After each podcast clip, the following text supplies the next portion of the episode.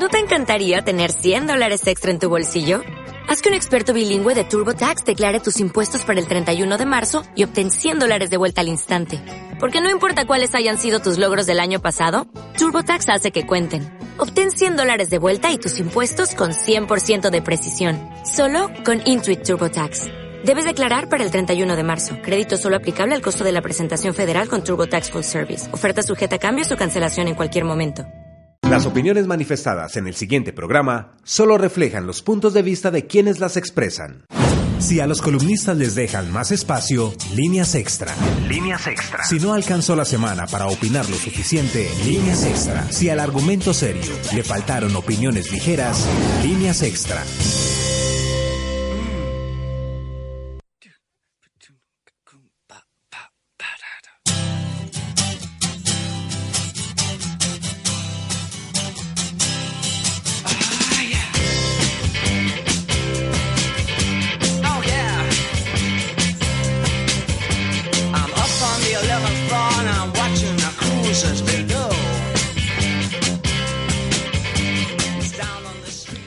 Buenas noches, hola a todos y todas, a todos también, aquellos y aquellas que nos, que nos siguen desde los inicios de este hermoso programa, eh, hace ya casi dos meses, eh, seguimos haciendo historia, eh, digamos que todavía nos soportan y siempre esperamos, cada miércoles a esta hora esperamos que la audiencia vaya creciendo. Bienvenidos a Líneas Extra, un programa que nos hemos inventado para opinar, para conversar, para echar madrazos para echar chismes sobre algunas de las columnas, videoblogs, tweets de la semana. Hablar, hombre, pues de las líneas extra que nuestros columnistas eh, no les alcanzó a quedar ahí en, el espacio que tenían, en el tiempo que tenían y les tocó, eh, digamos, silenciar algunas cosas por, por ponerle énfasis a otras. Eh, Bienvenidos a este programa donde se dan las opiniones responsables, de manera responsable y como dice nuestro cabezote, para ponerle un poco de opiniones ligeras a el argumento serio. Les habla Camilo Vallejo Giraldo, arroba Camilo Vallejo G. Me acompaña en la mesa, como todos los miércoles, Antonia Montoya, arroba Antonia Montoya C. Antonia, ¿cómo va? Hola Camilo, bien, bien. Contenta de estar nuevamente con ustedes. No me hagas esas preguntas tan incómodas, Alejandro. Está un poco abandonada, pero bueno, ahí voy. Bueno, ahí ya lo oyeron. Me acompaña Alejandro Samper, arroba deme una. ¿Qué más, Alejandro? ¿Cómo va? Bien, bien, bien. Aquí aguantando estos climas extremos de Manizales, calor intenso en la tarde y ahora frío. Sí, aquí ya no hay punto medio, ya no hay... En Colombia no hay, cambio climático. Ya no hay ponderación ninguna, ya no hay equilibrio, estamos es ya a la, a la barbarie. Bien, la columna invitada de hoy, Suicidio en la Javeriana, de Sergio Ocampo Madrid, publicada el pasado 22 de septiembre en El Espectador. Sergio Ocampo Madrid pues es escritor eh, y pues tiene su columna recurrente en el periódico El Espectador. Pero antes, como todos los miércoles, como cada programa, pues un poco de las opiniones que recogimos del programa anterior. El programa anterior estuvimos hablando con María Antonia García, de la Torre sobre, eh, digamos, la desigualdad de género y sobre todo la desigualdad de género en esta época eh, electoral. Así que oigamos a nuestros, a nuestros oyentes, nuestros colaboradores, con los comentarios que nos dejaron. Aquí está gente extra. extra en líneas extra.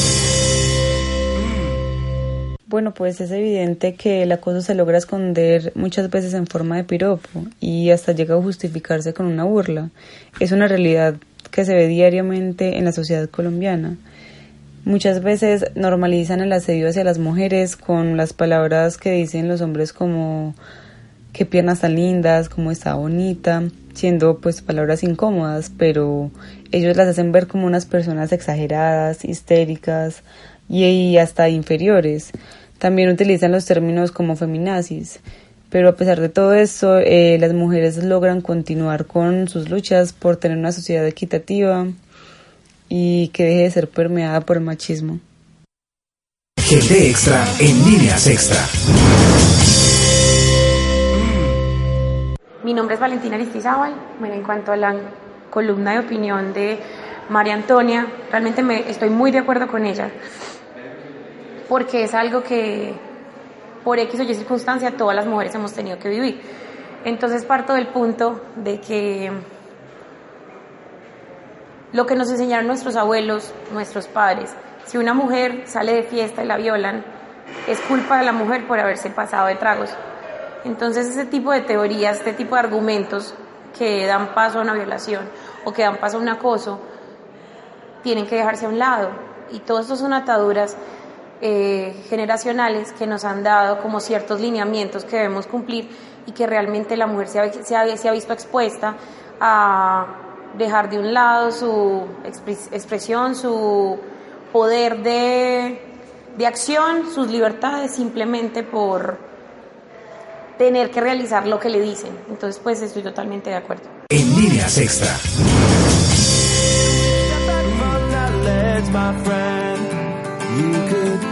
¿Qué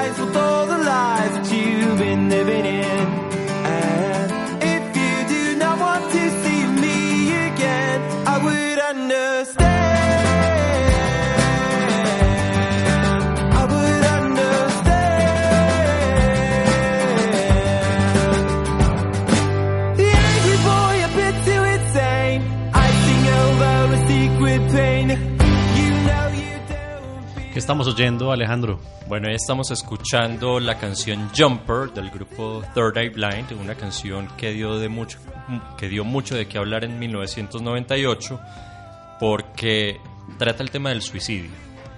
Eh, las primeras líneas eh, mencionan una, una persona hablando con otra diciéndole, deseo que te alejes del borde y es posible cortar con todas las mentiras que vives y si no me quieres ver, lo entendería. Impresionante. Fuerte. Subámosle un momento para seguirlo oyendo.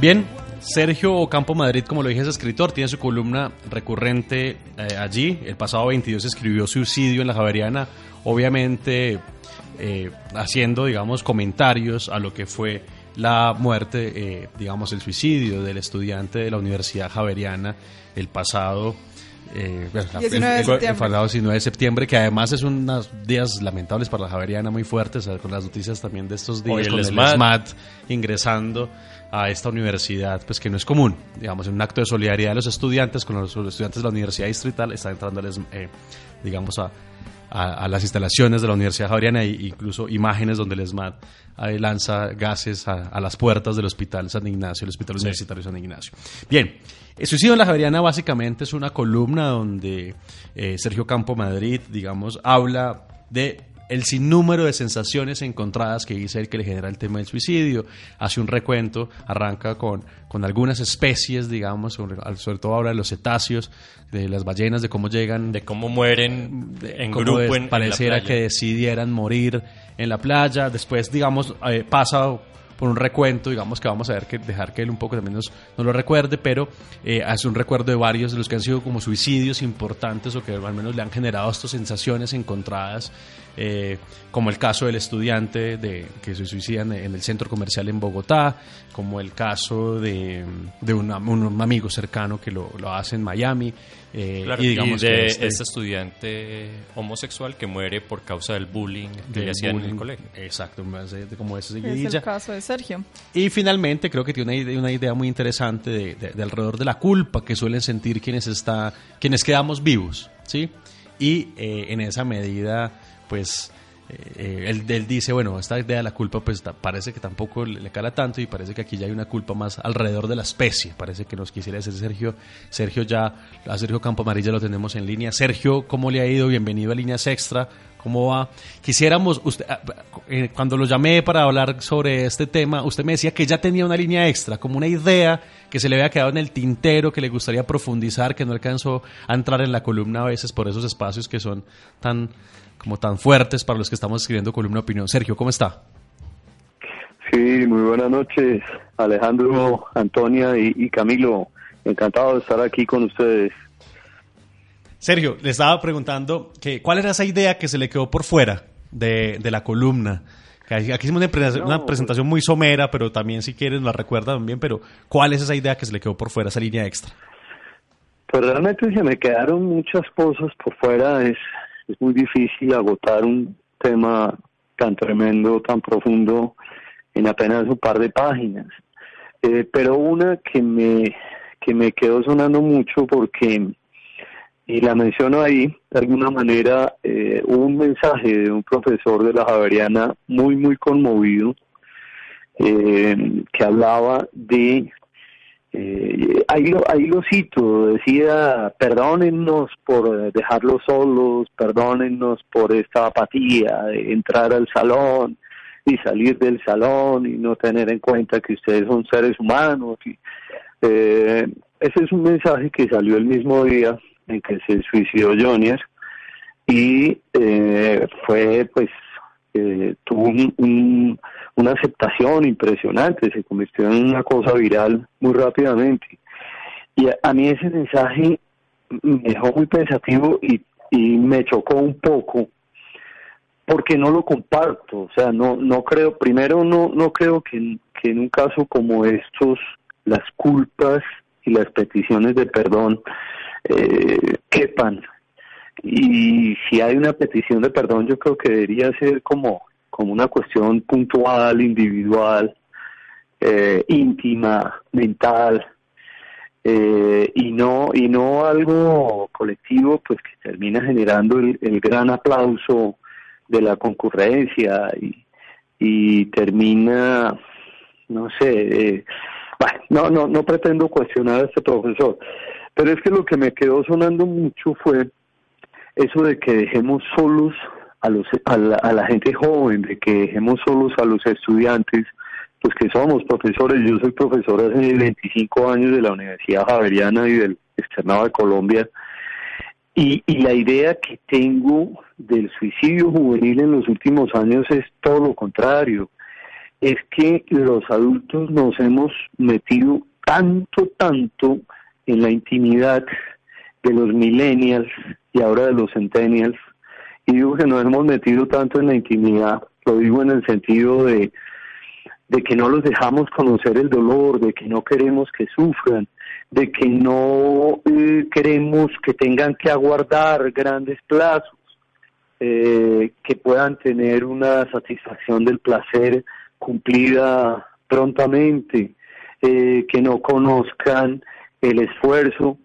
Entonces yo, y me preocupa muchísimo, y ese es el tema de una novela que publiqué el año pasado con Editorial Planeta, que se llama Es mejor no preguntar, me preocupa que sí estamos generando una eh, un, un, tipo de, ser humano con muy escasa eh, capacidad para la frustración, con, con muy pocas herramientas para asumir el dolor, con muy pocas herramientas para asumir sus miedos. Eh, en mi novela el, planteamiento central es, es, bueno, el suicidio entonces es una salida. Ustedes me llenaron de amor, ustedes me, me colmaron. Tuve papá y mamá amigo. Luego tuve profesor amigo. Pero llego al trabajo y no encuentro ese jefe amigo y me estrello con el mundo. No sé si ese planteamiento eh, si lo pudo transmitir de un modo claro. Gracias, Sergio. Nosotros queremos preguntarle una cosa puntual acerca del caso de Jonier, porque consideramos que, como dice Yolanda Reyes, que también se atrevió a hablar de este tema, una columna de opinión que publicó este fin de semana en El Tiempo, pues que este caso de Jonier da cuenta de una condición social que padecemos, digamos, en Colombia y son las eh, profundas diferenciaciones que tenemos como clase social en, un país, eh, digamos, radicalmente separado por el estrato, la economía, etcétera. Y nosotros queremos preguntarle, ¿usted qué piensa? Que cree en el caso de, la vida de Jonier, eh, que es un chico insertado en un contexto académico y social tan distinto al de su crianza, que pues que estuvo eh, tan mal, porque incluso usted habla de un mundo mal construido, en el que los jóvenes, digamos, no son capaces de vivir. ¿Usted qué cree que estuvo tan mal construido en el mundo de Jonier, que fue insertado en un mundo tan distinto al de su crianza, que lo llevó a suicidarse? Pues mira, yo de entrada yo no, no estoy muy de acuerdo con eso eh, y creo que ha terminado siendo un poco eh, mentiroso eso de que eh, lo matoneaban por ser un chico de la periferia colombiana, por ser un chico que pertenecía al programa Ser Pilo Paga. No sé, me parece válido que, que lo planteemos, pero creo que pues eh, eso tiene exige mayor profundidad en los señalamientos y, entonces mirar eh, qué estamos haciendo mal ahí. El, yo prefiero el planteamiento de y, y, lo veo en, en muchísima gente joven. Eh, carajo, estamos viviendo un mundo que se está terminando. De verdad, esa es la idea que, nos están vendiendo. El, el agua se va a acabar, eh, el aire cada vez está más podrido, eh, el planeta está agotado para seguir produciendo. Entonces, de alguna manera, y yo mismo lo siento que no soy una persona joven, eh, y, y, lo veo en, mis muchachos, una, una conciencia de, bueno, pero todo se está acabando. Entonces, ¿vale la pena? ¿Vale la pena seguir vivo? Eh, ¿Vale la pena tener hijos? Que es un planteamiento eh, muy frecuente entre las personas de, menos de 30 años. Eh, quizás sea bueno entonces explorar otras salidas.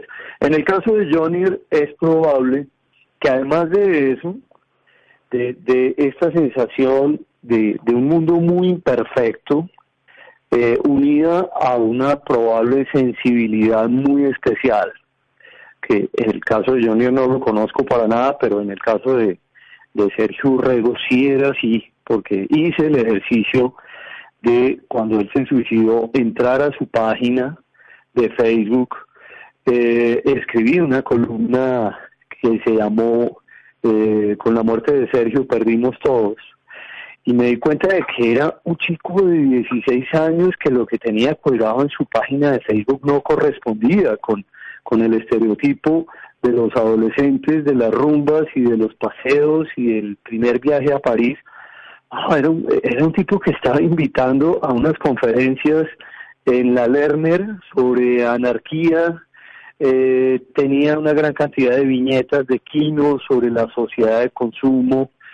había una profunda sensibilidad. Una en esa sensibilidad que puedo, de la que puedo dar fe, casi puedo dar fe en el caso de Sergio Urrego, probablemente en el caso de Johnny, eh, con esta sensación de, que este mundo está muy maltrecho, una esa fragilidad y me parece que la consecuencia lógica es, bueno, pues, finalmente entonces vale la pena vivir.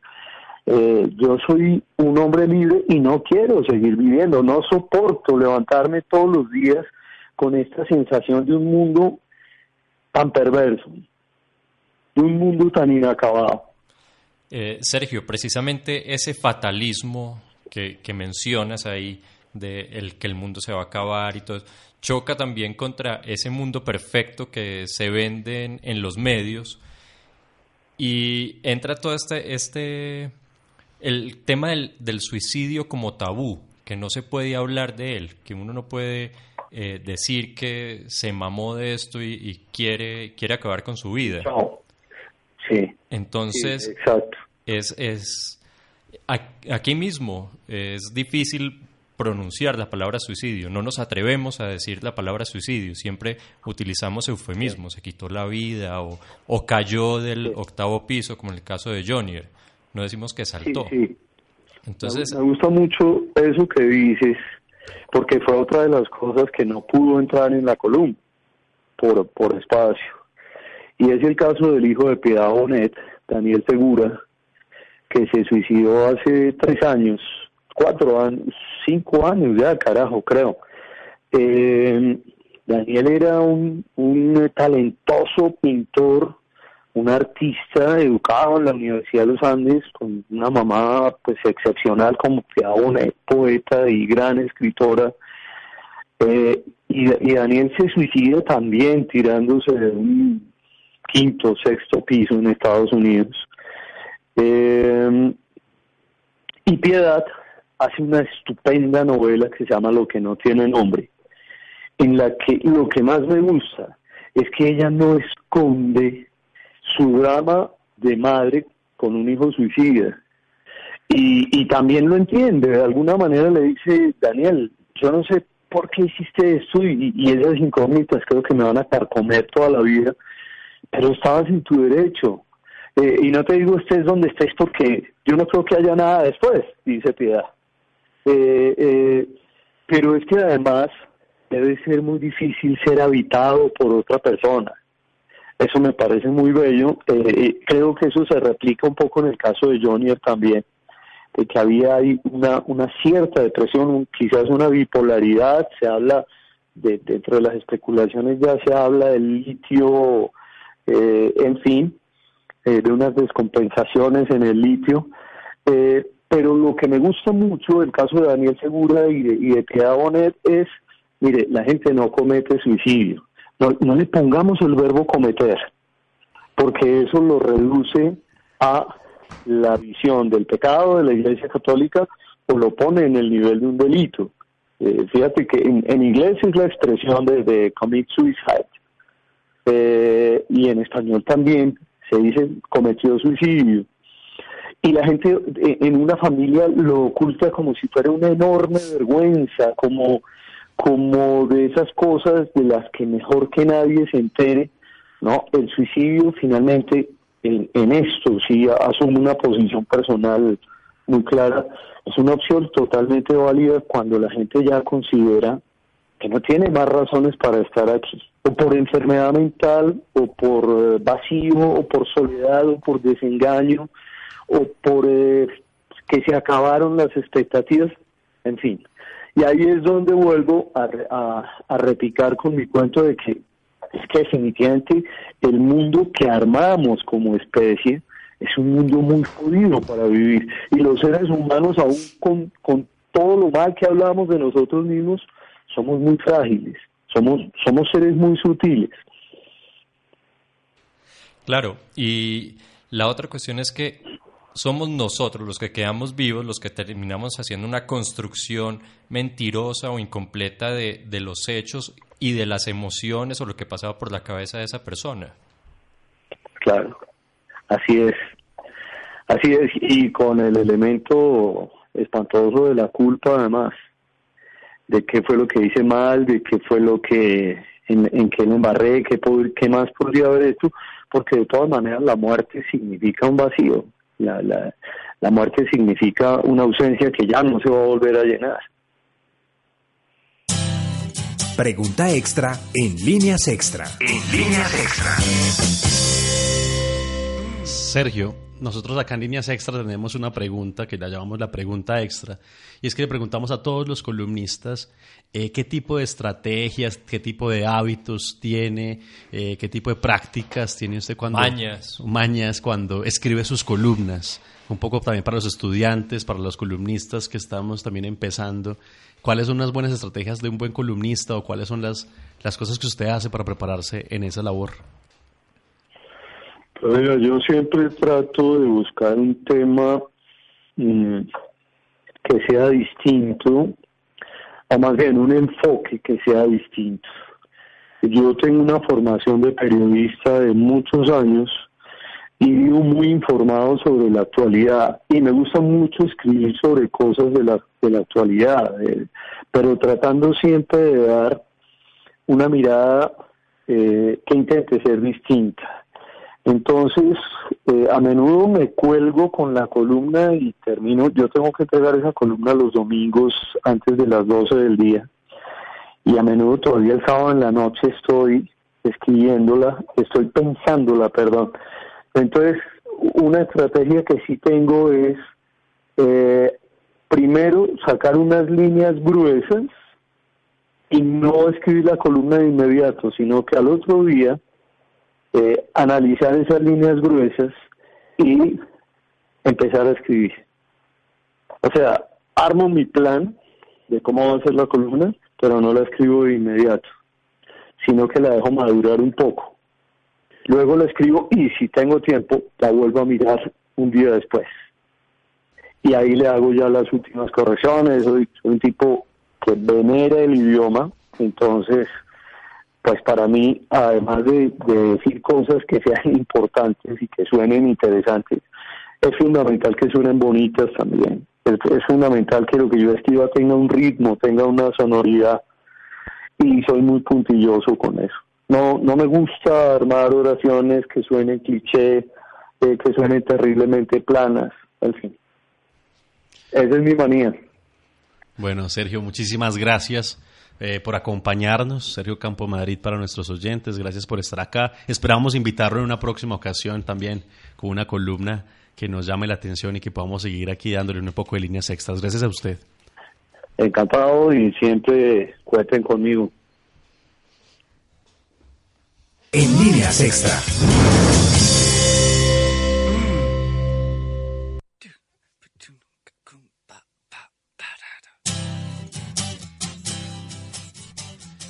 Bueno, ahí teníamos la columna Suicidio en la Javeriana y teníamos a su escritor, su columnista, eh, Sergio Campo Madrid. no sé qué, les queda. El suicidio como tabú. A mí me gusta mucho, hay varias cosas que se dijeron, no sé si quieran empezar ustedes o empiezo yo como quieran. ¿Quién se anima? Antonio, ¿está que se habla? Bueno, no, yo quedo un poco eh, cuestionada respecto a la entrevista de Sergio, porque a mí sí me parece que el gran vacío de la vida no es una tabula rasa. O sea, no es como...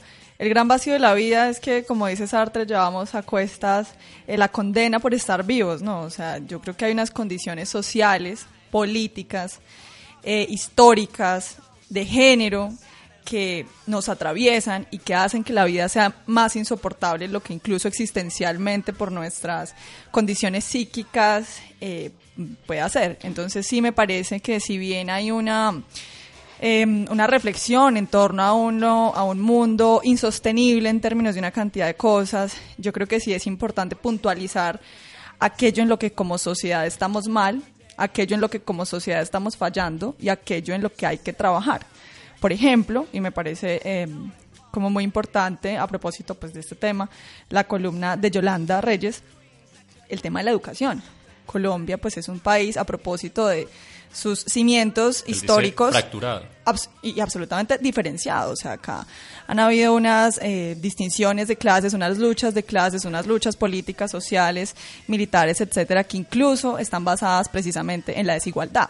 Entonces somos una, ciudad, una sociedad desigual desde hace muchísimo tiempo y eso evidentemente pues socava en las generaciones actuales. Es que la historia es finalmente es una, una consecuencia que que recae sobre las, sobre las nuevas generaciones. Entonces, el tema, por ejemplo, de la educación y de la escuela eh, y la relación que tiene que tener la educación con eh, la igualdad, con la justicia, con la no sé, la palabra solidaridad me parece que mm, es un poco difícil de traer a colación acá porque es que estar con otros no es un acto de solidaridad, estar con otros no es un acto de tolerancia, estar con otros es un acto de humanidad mínimo, pues. Pero yo creo que en la, en la escuela sí se pueden dar ese tipo de espacios en los que la gente aprenda a hacer con otros y en los que, pues, a propósito de las diferencias, de las clases, de las economías, etcétera, pues ese tipo de temas no puedan incluso llevar a que una persona acabe con su vida. Claro, pero mira que la columna, eh, o sea, lo que opina Sergio es que se entra en el campo del especulativo también. Están diciendo que no, es que por ser pilo se suicida. Es, ¿En qué momento entramos en que por ser pilo este muchacho se, se suicidó, se quitó la vida? Es netamente especulativo, no sabemos qué estaba pasando por su cabeza que lo hubiera llevado allá. Pudo haber sido cualquier cosa. No necesariamente esas brechas sociales, que porque venía de Arauca y, entró a la Javeriana, que porque eh, pero a mí me parece, pero a mí me parece una gran casualidad, me parece una gran casualidad que la cantidad de estudiantes que hay en la Universidad Javeriana, precisamente un pilo paga se tire de un octavo piso. Yo creo que eso no es una cosa tan gratuita. Eso es lo primero. Y lo segundo es que estoy de acuerdo incluso con lo que tú mencionabas luego el comentario de, de Sergio, y es que uno entra en el terreno de la especulación de por qué la gente se suicidó. Habría que preguntarle al suicida y eso es una cosa imposible. Una tabla Pero pero yo sí creo que hay ciertas condiciones y ciertos eh, indicadores que permiten una lectura para, para, una especulación un poco, al menos más aproximada, digamos, si no certera, aproximada.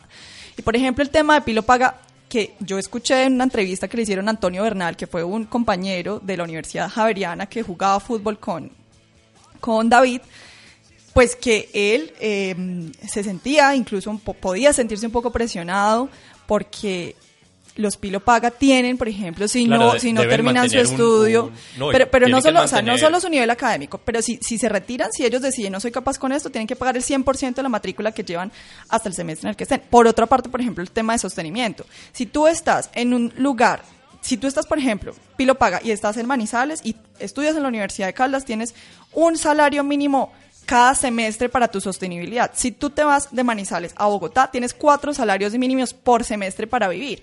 Entonces, si uno hace la, la tasa, pues la conversión a 2019, un pelado, un pilo paga tiene que vivir con 3 millones 200 al semestre. Eso es una cosa que genera presiones en los estudiantes porque además eh, tienen que pedirle recursos a los padres que pues el programa de Pilo Paga pues indica que es para, para gente que no tiene con qué o por otro lado tienen que trabajar, entonces son pelados que tienen que trabajar, tienen poco tiempo para descansar, tienen poco tiempo para estudiar, etcétera.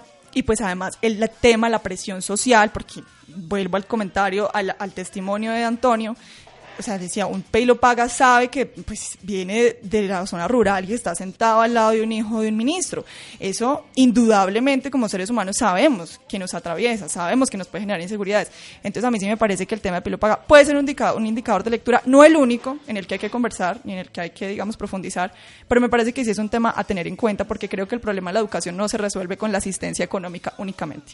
No, yo creo, yo, yo opinaría lo siguiente, yo, yo tiendo a estar eh, en desacuerdo con la postura que está diciendo Antonia, por la siguiente razón.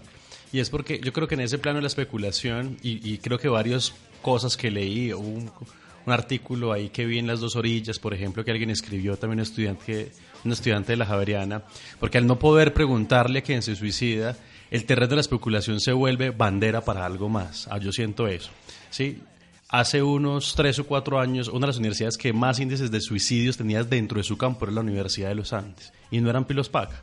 Sí, eran estudiantes normales de la Universidad de los Andes, eh, universitarios a la Universidad Javeriana o a la Universidad de los Andes, digamos, donde se sienta al lado del, hijo de un ministro, estudiantes de región, becados por fundaciones, seguramente no por Pilo Paca, han llegado todo el tiempo, ¿cierto? Digamos, Ahora, no fue el primer estudiante de región con problemas económicos y con problemas de discriminación, digamos, que, que llegó a la Javeriana, el que saltó. Cierto, en ese terreno de especulación uno podría entrar en un terreno. Yo siento que a veces, eh, eh, para mí, ahí yo creo que a lo que iban a argumentar es que para mí el, acto del suicidio es, absolutamente violento, ¿cierto? Pues porque está la muerte de por medio.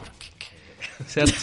Y, y, al ser tan violento, la violencia tiene, siempre tiene un problema y es que la, la, violencia no se puede racionalizar, ¿cierto? No se puede verbalizarla, es muy difícil y siempre aparecen los justificantes. Claro que se puede racionalizar la violencia y se puede pensar la violencia. porque claro, que, son los estudios de conflicto, que son los estudios de violencia, que se dedican los antropólogos, los sociólogos, de eso se puede Claro, pero por ejemplo te digo este, por ejemplo, una, una racionalización es lo mataron por un lío de faldas. Eso también es racionalizar. Y, tú, no, estarías de acuerdo con eso. Racionalizar es entrar en campo, averiguar que efectivamente no son líos de campo, sino saldos de cuentas por eh, microtráfico. Eso también es racionalizar. O el crimen pasional. Pero, por ejemplo, el crimen pasional es una, es, una, es una racionalización que uno no estaría de acuerdo. Pero a lo que me refiero es a que, a que la violencia. que murió por ser pilo paga, yo estoy diciendo, yo no estoy de acuerdo porque me parece una justificación rápida, ¿cierto? Para enjuiciar algo mucho más allá que va de la, que la muerte misma y la violencia misma. Tu, tu discusión no es con el suicidio ni con la violencia, tu discusión es con un entorno. Y, y, tú estás usando como bandera por un entorno. Y es lo mismo que se hace cuando se habla del crimen pasional, cuando se dice que es lo que hace, eso es lo que hacía el machismo para, para, para hablar del crimen pasional, ¿cierto? Entonces, es, ese es el terreno cuando tú entras en terreno de especulación cuando hablas de un tema de violencia. Y eso lo que creo porque, porque suicidas hay muchos y por muchas razones. O sea, y entonces entrar en el terreno de especulación. Siempre que uno ponga un ejemplo que es por algo, te aparece el contraejemplo. No, pero vea que este no, era, este no sufría depresión. Pero es que así es lo dialéctico, o sea, efectivamente todo lo que gira en torno a la conversación, a la palabra, al lenguaje, a los acontecimientos, todo gira en torno a posición y contraposición. O sea, eso siempre vamos a sufrir la susceptibilidad de decir que una cosa pues tiene peso y contrapeso, ¿cierto? Pero lo que yo considero es que los casos de violencia sí dan la posibilidad de entrar efectivamente en eso que tú llamas el terreno de la especulación o del estudio de la exploración, que es precisamente lo que nos permite. Claro, pero no de la justificación. Me parece, pues, que yo no estoy hablando de justificación, yo estoy hablando un poco como de comprensión. A lo mejor cuando tú dices es por, ser pilo paga, yo no estoy, pues primero yo no estoy diciendo eso, yo estoy haciendo una pues, sugerencia que eso me parece un indicador de lectura, por lo que yo digo es una casualidad y tú traes a colación otros temas, pero me parece una casualidad que habiendo tantos, pues sea precisamente un pilopaga. Y añadió al testimonio de Antonio Bernal, que dice, bueno, o sea, es posible que este chico estuviera sufriendo otro tipo de matoneo que no es precisamente el bullying, sino la presión de ser pilopaga en un contexto pues que es tan diferente a claro, y hay, y hay datos que soportan esa, esa teoría, o sea, lo que acabas de decir, de con cuánto se tienen que mantener, la presión de que si terminan tienen que pagar el 100%, eh, también el, o sea, entrar en un entorno que es diferente al de uno. y la expectativa por parte de la familia. Pero la, presión que tienen otros 100, 100 serpilos pagas que en la Javeriana, eh, creo que es más la presión de los que han pagado ICETEX porque la deuda es más alta con la que van a salir. Seguro o sea, porque es que lo que le quiero decir es que, eh, como esa especulación, los, los contradatos se les van a aparecer también por todas partes, ¿cierto? Entonces, pero no porque yo creo que es, es, un, es, un, fenómeno que se puede estudiar, por supuesto. El problema es que el, el, lo que estoy diciendo es que el riesgo de cuando empezamos a hablar quienes quedamos vivos es que el terreno de caer en la especulación y caer en la justificación, y digamos, ¿a qué me refiero yo con justificación? Que es uno, uno a un razonamiento que obnubila el, el, universo de datos, ¿cierto? Que eso, eso, es lo que a mí a veces me da. Es para mí siempre es un tema muy es como tabú en términos como muy personales, y es porque yo siento que, que es un tema muy difícil de abordar porque para mí los datos se vuelven infinitos, las razones se vuelven infinitas. Y cuando siento que doy una, estoy haciéndole trampa a otra, ¿cierto? Entonces es como, como esa es mi sensación. Creo, por eso a mí me gusta mucho la, la, de Sergio porque está diciendo, son sentimientos encontrados. O sea, no hay otra forma en la que yo también hablaría de ese tema, o sea, no.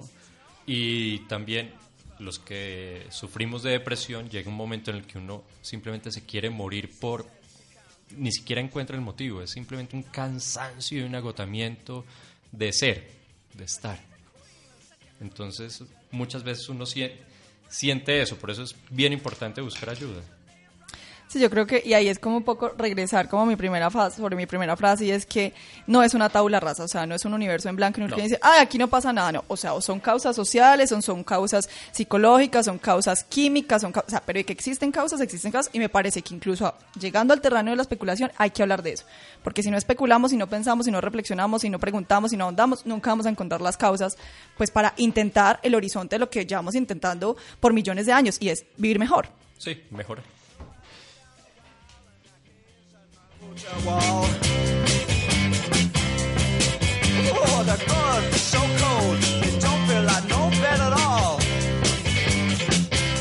En líneas extra.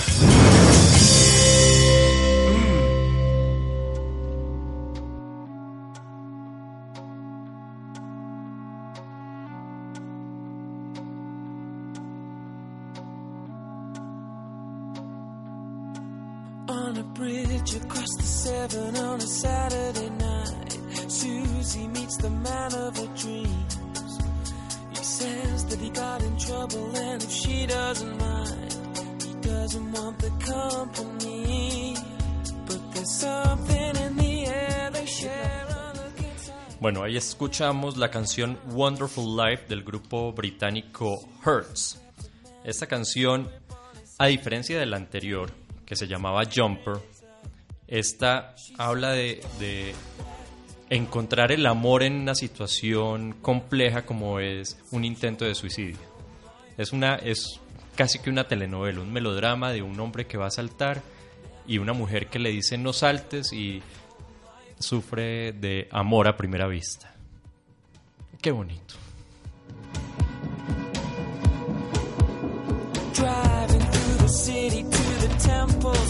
station Rise into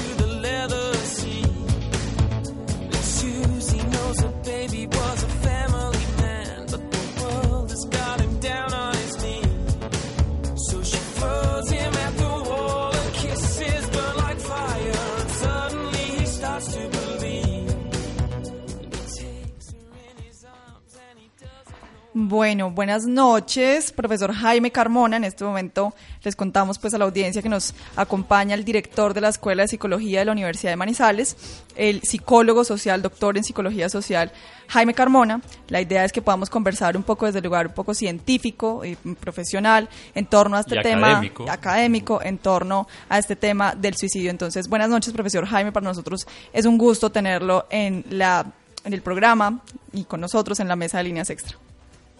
Eh, muy buenas noches para ustedes, para todos los oyentes.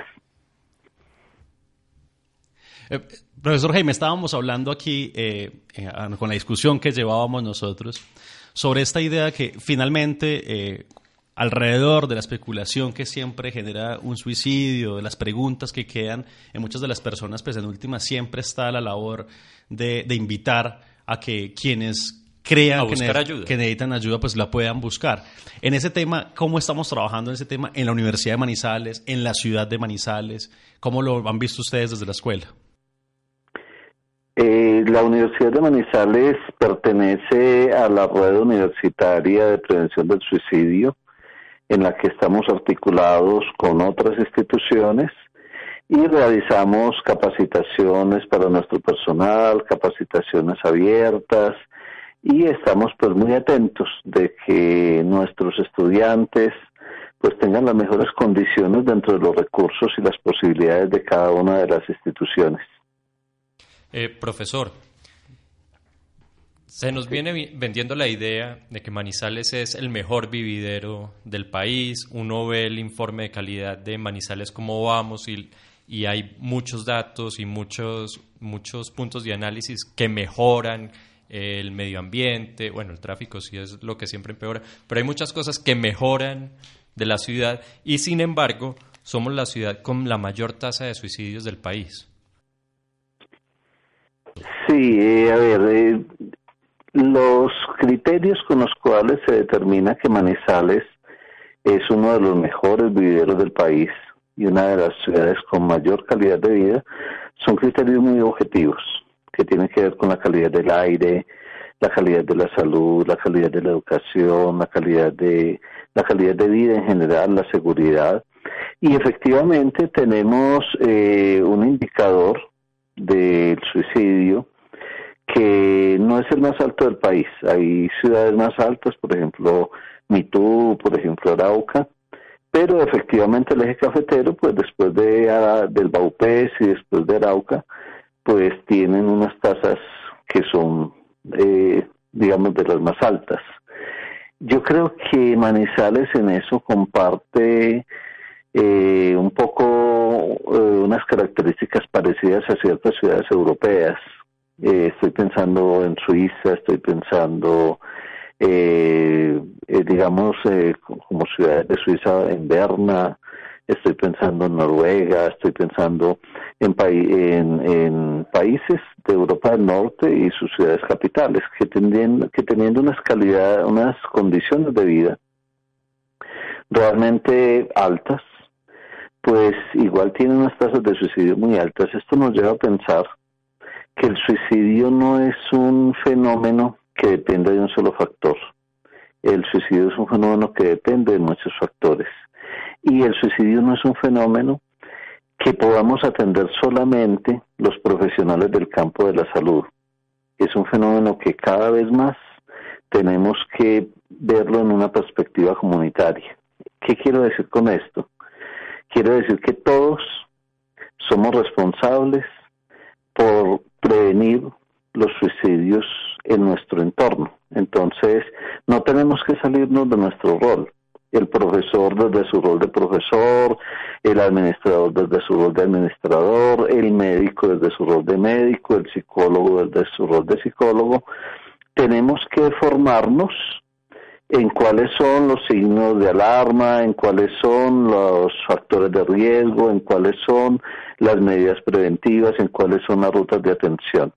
Y creo que Manizales eh, sí tenemos una calidad de vida más alta que otras ciudades del país y tenemos un reto y es bajar las tasas de suicidio. Pero, por ejemplo, usted menciona países europeos que tienen tasas elevadas de suicidio. Precisamente ayer hablábamos con un escandinavo acerca de la soledad y esos índices de suicidio en Suecia, Dinamarca, eh, Islandia y bueno, eran como sí, los países escandinavos y él decía que se debía mucho a la presión de ese país por buscar la perfección. Los jóvenes ahora buscan esa perfección que quieren ver en Twitter o en Instagram y todo eso y dedican, por ejemplo, mucho tiempo a trabajar su físico, mucho tiempo a lograr objetivos profesionales y laborales y muy poco tiempo dedicado a la familia. Sí, yo creo que la familia es un factor protector importantísimo, pero también hay como que tener cuidado porque eh, también es un factor de riesgo importantísimo. La familia tiene esa doble condición de ser a la vez factor protector y a la vez factor de riesgo. Entonces, eh, yo no creería que, digamos, uno pueda atribuirle eh, a fenómenos como la familia solamente una condición. Lo mismo pasa con la religión.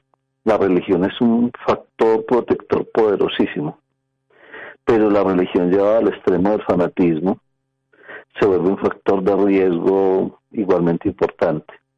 Este es un tema complejo, un tema multideterminado, en el que un mismo factor puede, en cierto momento puede operar como factor de riesgo y en otro momento como factor protector.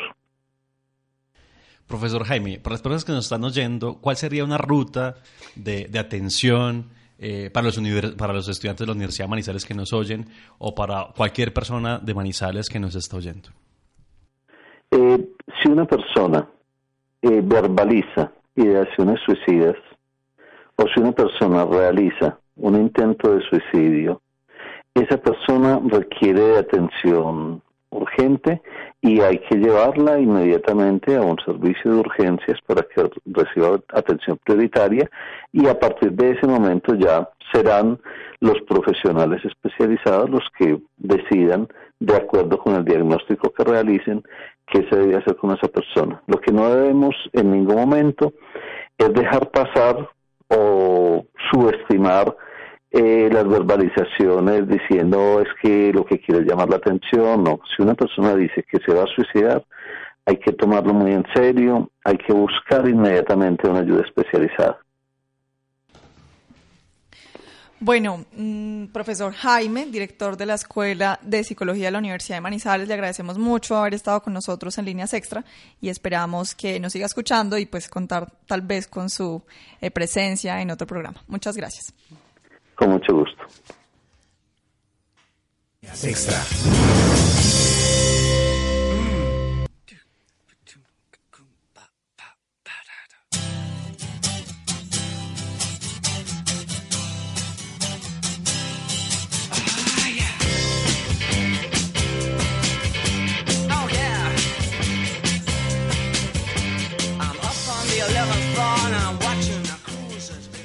Como dijo el, profesor, hay que escuchar a las personas. Si alguien verbaliza, escucharlo, no y no caer en el, en el consejo fácil de eso se supera, la vida es alegre, o Vaya sea, puros, misa. Sí, puros eslogan de, de, gaseosas y todo eso. de políticos. Hay gente muriéndose de hambre y usted despreciando la vida. Sí, e, esas, esas cosas de verdad no ayudan al que, al que está atravesando una situación crítica, emocional que, y que pueda estar contemplando el suicidio. Esas palabras no ayudan.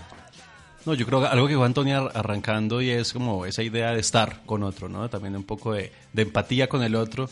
Ni siquiera, me gustó mucho como lo dijo, ni siquiera por solidaridad, sino pues porque es una... Acompañar. No sé cómo fue que lo dijiste, como una esencia humana estar con el otro, ¿cierto? creo que de acompañar es, es bien importante.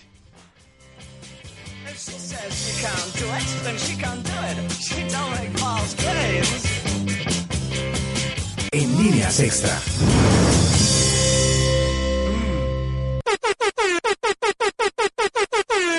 Me dejaron morir.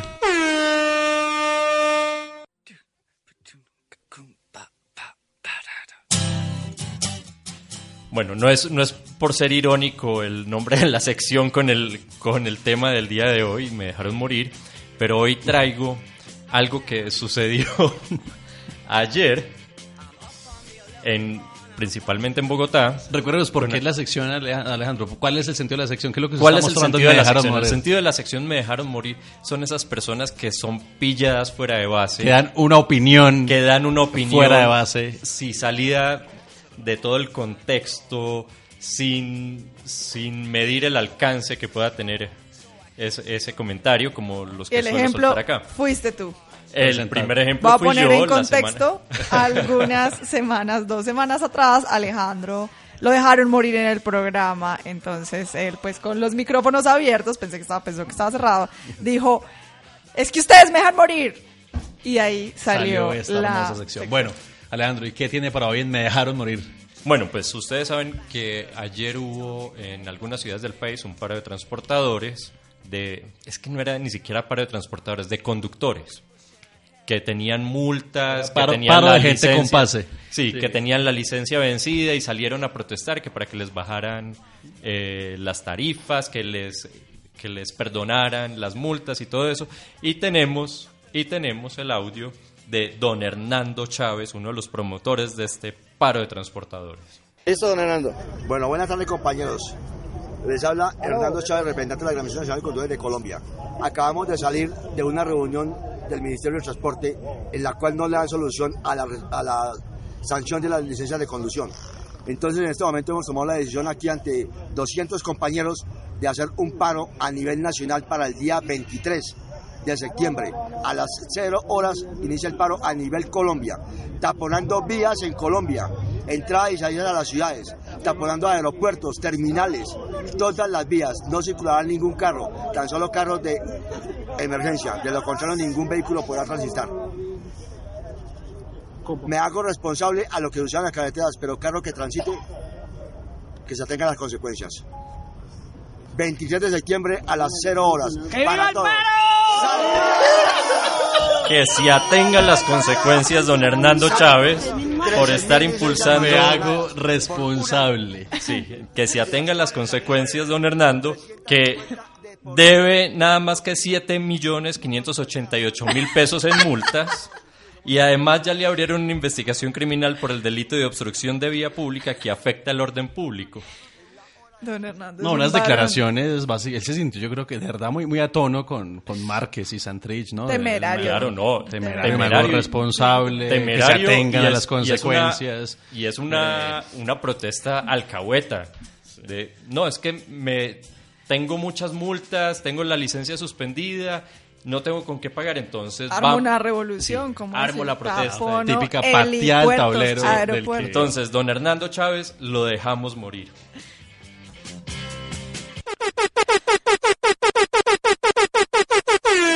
Me dejaron morir.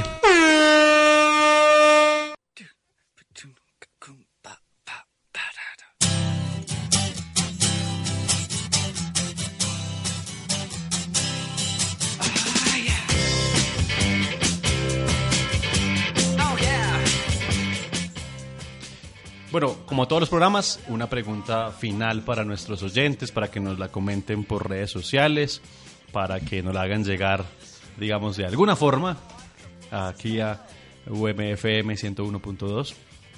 La pregunta es, eh, ¿por qué creen ustedes que el suicidio es un tabú eh, al momento de hablarlo, de comunicarlo, de informarlo? En los medios de En los medios de comunicación.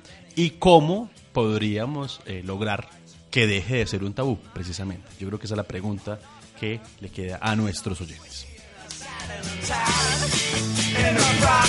En líneas extra.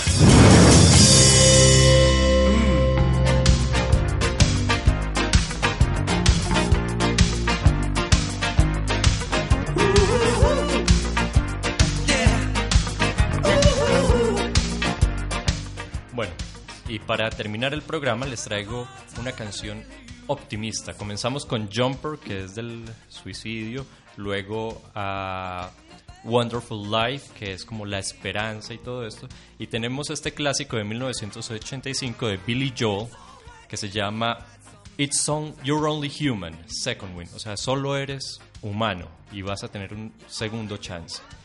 Y la historia de esta canción tiene que ver con un intento de suicidio que tuvo el cantante.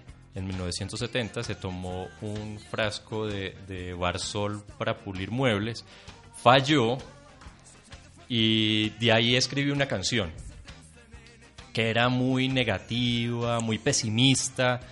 Y cuando la escucharon los productores dijeron, no, venga, métale algo de chispa, no puede, no puede ser un cortavenas, tiene que ser algo que, nos ayude a apreciar la vida. Y salió esta muy buena canción que los invito a que la escuchen. Y con esto despedimos el programa de hoy y hasta la próxima. Muchas gracias a todos. Nos oímos la Muchas próxima. gracias. Chao, Nos Antonia. escuchamos. Chao, chao para todos.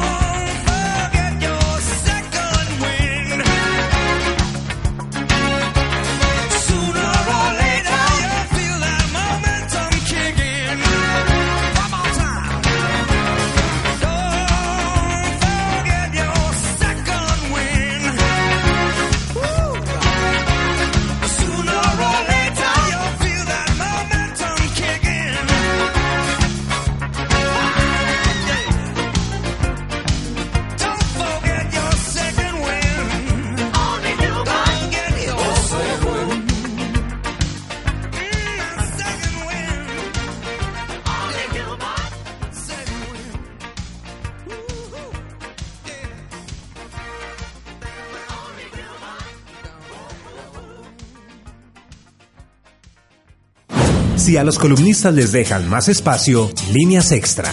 Líneas extra. Si no alcanzó la semana para opinar lo suficiente, líneas extra. Si al argumento serio le faltaron opiniones ligeras, líneas extra. Las opiniones manifestadas en el anterior programa solo reflejaron los puntos de vista de quienes las expresaron. ¿No te encantaría tener 100 dólares extra en tu bolsillo? Haz que un experto bilingüe de TurboTax declare tus impuestos para el 31 de marzo y obtén 100 dólares de vuelta al instante. Porque no importa cuáles hayan sido tus logros del año pasado, TurboTax hace que cuenten. Obtén 100 dólares de vuelta y tus impuestos con 100% de precisión. Solo con Intuit TurboTax. Debes declarar para el 31 de marzo. Crédito solo aplicable al costo de la presentación federal con TurboTax Full Service. Oferta sujeta a cambios o cancelación en cualquier momento.